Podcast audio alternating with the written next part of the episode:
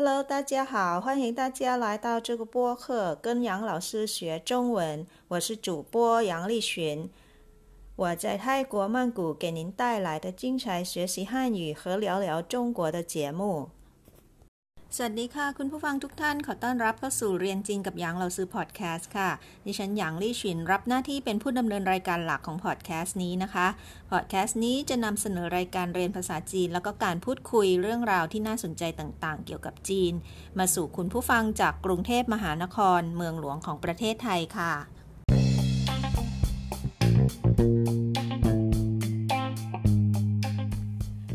เรามาพูดคุยชิดชัดชัยนาเกี่ยวกับภูมิศาสตร์ประวัติศาสตร์จีนกันค่ะ มาฟังกันว่าจีนแบ่งเขตการปกครองเป็นกี่ส่วน และประวัติศาสตร์เล็ก ๆ น้อยๆเกี่ยวกับอังกฤษกับฮ่องกง แล้วก็โปรตุเกสกับมาเก๊าของจีนค่ะ รับรองว่าความรู้และสาระแน่น ๆ แถมสนุกและน่าสนใจมากๆด้วยค่ะ ติดตามรับฟังดูนะคะประเทศจีนนับเป็นประเทศที่มีพื้นที่กว้างใหญ่ไพศาลมาก ๆ เลยค่ะ อย่างที่เราเรียกกันว่าจีนแผ่นดินใหญ่เนี่ยเห็นภาพเลยนะคะ มีพื้นที่ที่เป็นผืนดินรวมประมาณ9ล้าน6แสนตารางกิโลเมตรค่ะ ประเทศจีนนะคะ ตั้งอยู่ในเอเชียตะวันออก ทั้งชายฝั่งตะวันตกของมหาสมุทรแปซิฟิกค่ะ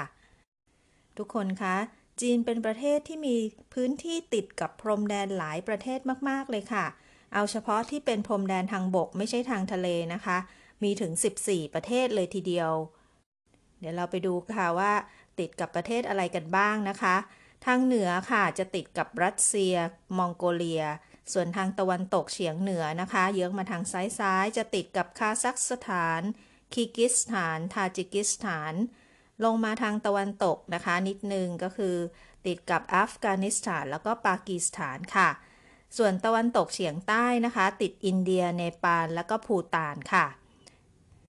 มาถึงพรมแดนทางใต้นะคะ ติดประเทศเมียนมา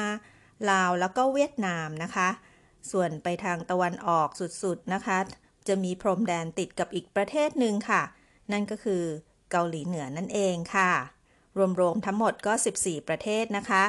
แต่ไม่มีประเทศไทยนะคะ ประเทศเราไม่มีพรมแดนติดกับจีนเลยค่ะ มีแต่เมียนมาลาวแล้วก็เวียดนามนะคะ ที่กั้นไทยกับจีนไว้ค่ะ ทีนี้เราไปเจาะลึกเข้าไปดูในผืนแผ่นดินจีนกันดีกว่าค่ะ จีนนะคะเขาแบ่งการปกครองออกเป็น 34 ส่วนด้วยกันค่ะ มี 4 เทศบาลนคร 5 เขตปกครองตนเอง 2 เขตบริหารพิเศษ แล้วก็ 23มณฑลค่ะ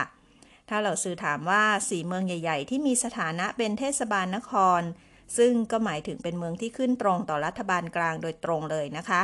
คือเมืองอะไรบ้าง พอจะเดาหรือว่านึกกันออกบ้างไหมคะ แน่นอนเลยค่ะ ต้องมีเมืองหลวงของจีนก็คือปักกิ่งนั่นเองนะคะ อีกเมืองหนึ่งนะคะซึ่งอยู่ทางใกล้ ๆ กับปักกิ่งเลยนะคะ อยู่ทางตะวันออกของปักกิ่ง เป็นเมืองท่าด้วยนะคะ ก็คือเมืองเทียนจินค่ะ หรือที่สมัยก่อนคนไทยเราจะเรียกกันติดปากว่าเทียนสินเทียนสินนะคะ และอีกสองเมืองที่มีสถานะเป็นเทศบาลนครเทียบเท่ากับปักกิ่ง แล้วก็เทียนจิน นั่นก็คือเซี่ยงไฮ้แล้วก็ฉงชิ่งค่ะ ทีนี้ลองนึกภาพตามเหล่าซื้อนะคะว่าเทศบาลนครทั้ง 4 ที่เหล่าซื้อพูดไปเมื่อสักครู่นี้อยู่ที่ส่วนไหนในแผนที่ประเทศจีนกันบ้างปักกิ่งกับเทียนจินที่เราซื้อพูดไปนะคะ อยู่ติดติดกันเลยอยู่ทางตอนเหนือของประเทศจีนค่ะ ส่วนเซี่ยงไฮ้นะคะ จะเยื้องมาทางตะวันออกนะคะ ติดทะเลด้วยค่ะ นครชงชิ่งอยู่ลึกเข้าไปในแผ่นดินจีนทางตะวันตกเลยนะคะ ใกล้ ๆ กับมณฑลเสฉวนค่ะ พอจะเห็นภาพตามเหล่าซื้อไหมคะ ค่ะ เดี๋ยวเราพักกันสักครู่นะคะ แล้วกลับมาเจาะแผ่นดินจีนกันอีกค่ะ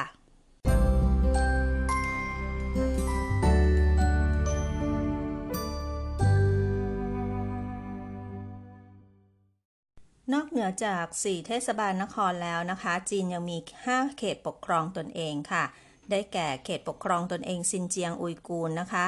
อุยกูร์นี่ก็คือชื่อของชนชาติกลุ่มน้อยในซินเจียงนั่นเองค่ะ ภาษาจีนกลางนะคะ จะออกเสียงว่า维吾尔族 หรือชนชาติอุยกูร์ค่ะ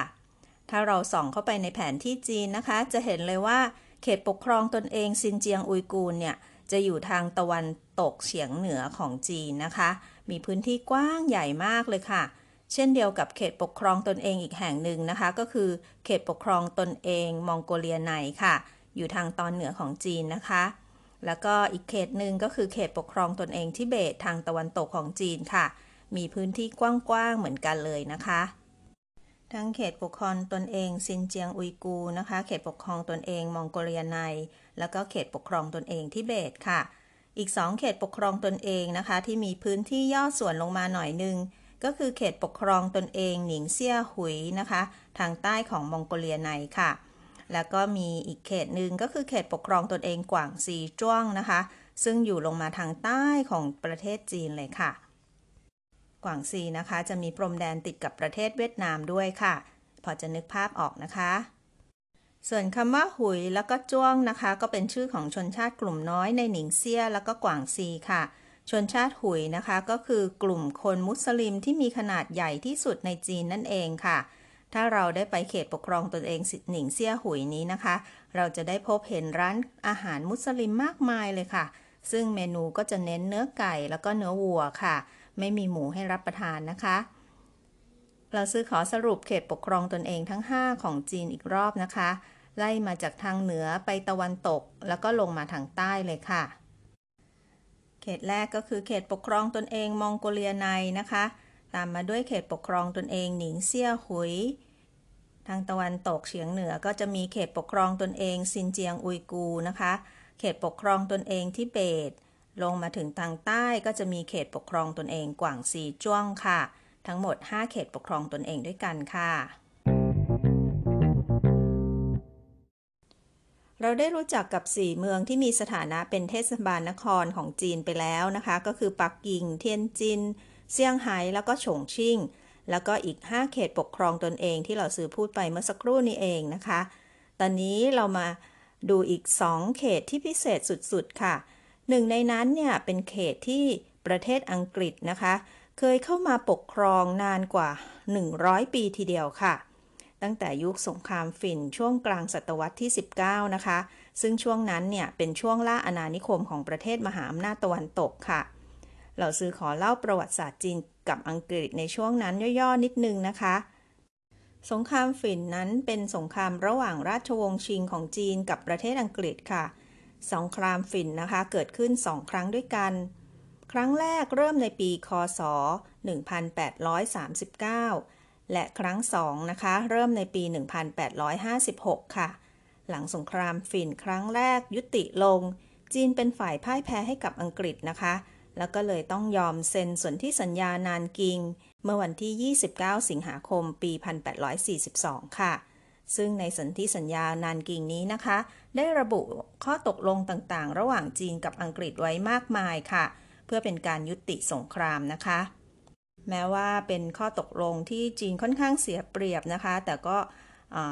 ช่วยไม่ได้นะคะ เพราะว่าจีนเป็นฝ่ายพ่ายแพ้ให้กับอังกฤษนะคะ ก็เลยต้องยอมยอมทำตามข้อตกลงของประเทศอังกฤษ เพื่อว่าจะได้ยุติสงครามค่ะหนึ่งในข้อตกลงนั้นนะคะ ก็มีการยกเกาะฮ่องกงให้กับอังกฤษปกครองค่ะ ต่อมานะคะก็มีการเจรจาขอคืนเกาะฮ่องกงจากอังกฤษหลายต่อหลายครั้ง จนกระทั่งในที่สุดค่ะ อังกฤษก็ยอมนะคะ คืนเกาะฮ่องกงให้กับจีน ในวันที่ 1 กรกฎาคม คริสตศักราช 1997 ค่ะ หลังจากนั้นนะคะ จีนจึงได้จัดให้ฮ่องกงเนี่ย เป็นหนึ่งในเขตบริหารพิเศษของจีนค่ะ ทุกคนคะพอจะเดาได้ไหมคะว่าอีกเขตบริหารพิเศษของจีนอีกที่หนึ่งคือที่ไหนนะคะ นอกเหนือจากฮ่องกงเป็นเกาะเล็กๆนะคะ ที่สามารถล่องเรือจากฮ่องกงไปได้ค่ะ เคยเป็นเมืองขึ้นของประเทศโปรตุเกสด้วย เราซื้อให้เวลาคิดนิดนึงก่อนค่ะคำตอบก็คือ มาเก๊าค่ะ ชาวจีนนะคะ จะเรียกมาเก๊าเต็มๆว่าเขตบริหารพิเศษมาเก๊าค่ะสำหรับที่มาที่ไประหว่างมาเก๊ากับประเทศโปรตุเกสนะคะ เราซื้อขอสรุปสรุปเลยค่ะว่าจีนเนี่ย ได้เกาะมาเก๊าคืนมาจากประเทศโปรตุเกสเมื่อวันที่ 20 ธันวาคม คริสตศักราช 1999 ค่ะ ช้ากว่าอังกฤษคืนฮ่องกงให้จีนประมาณ 2 ปีกว่าๆค่ะ และซื้อขอนอกเรื่องนิดนึงนะคะ ถ้าพวกเราไปมาเก๊าเนี่ย สิ่งที่พวกเราไม่ควรพลาดคืออะไรทราบไหมคะ ไม่ใช่ไปบ่อนคาสิโนนะคะ เราซื้อไม่ได้นึกถึงเรื่องการพนันเลยค่ะ เราซื้อนึกถึงของกินอย่างหนึ่งค่ะ พอจะเดาใจเราซื้อได้ไหมคะว่า ถ้าไปมาเก๊าเนี่ยต้องไปชิมของนี้ให้ได้เลย บอกใบว่ามันเป็นของหวานค่ะ ใช่แล้วค่ะ ทาร์ตไข่สไตล์โปรตุเกสนั่นเอง ซึ่งเป็นทาร์ตไข่ที่เลิศสุดๆ เลยค่ะ นอกจากนั้นแล้วนะคะ ที่มาเก๊าเนี่ยก็ยังมีสถาปัตยกรรมสไตล์โปรตุเกสให้เราไปถ่ายรูปเช็คอินกันอีกด้วยค่ะ เอาละค่ะ เราซื้อนอกเรื่องไปพอหอมปากของพอแค่นี้นะคะ เราซื้อขอสรุปทบทวนให้อีกครั้งค่ะว่า 2 เขตบริหารพิเศษของจีน มีฮ่องกงแล้วก็มาเก๊านั่นเองค่ะ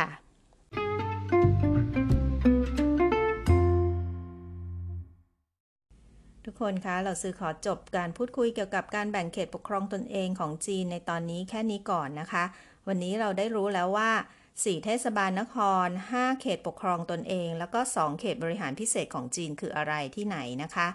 รวมถึงเกร็ดสาระความรู้อื่นๆ อีกมากมายค่ะ สัปดาห์หน้าเรามารู้จักและทำความคุ้นเคยกับชื่อมณฑลต่างๆ ของจีน ซึ่งตามที่ทางการจีนระบุมีทั้งหมด 23 มณฑลค่ะ ติดตามฟังนะคะว่า 23 มณฑลมีอะไรบ้าง แล้วก็เมืองเอกหรือว่าเมืองหลวงของแต่ละมณฑลและเขตปกครองตนเองของจีนนั้น คือเมืองอะไรกันบ้างนะคะ好了，今天的播客就到这了，感谢大家收听，咱们下周再见。ขอบคุณทุกท่านที่ติดตามรับฟังนะคะ สัปดาห์หน้าพบกันค่ะ สวัสดีค่ะ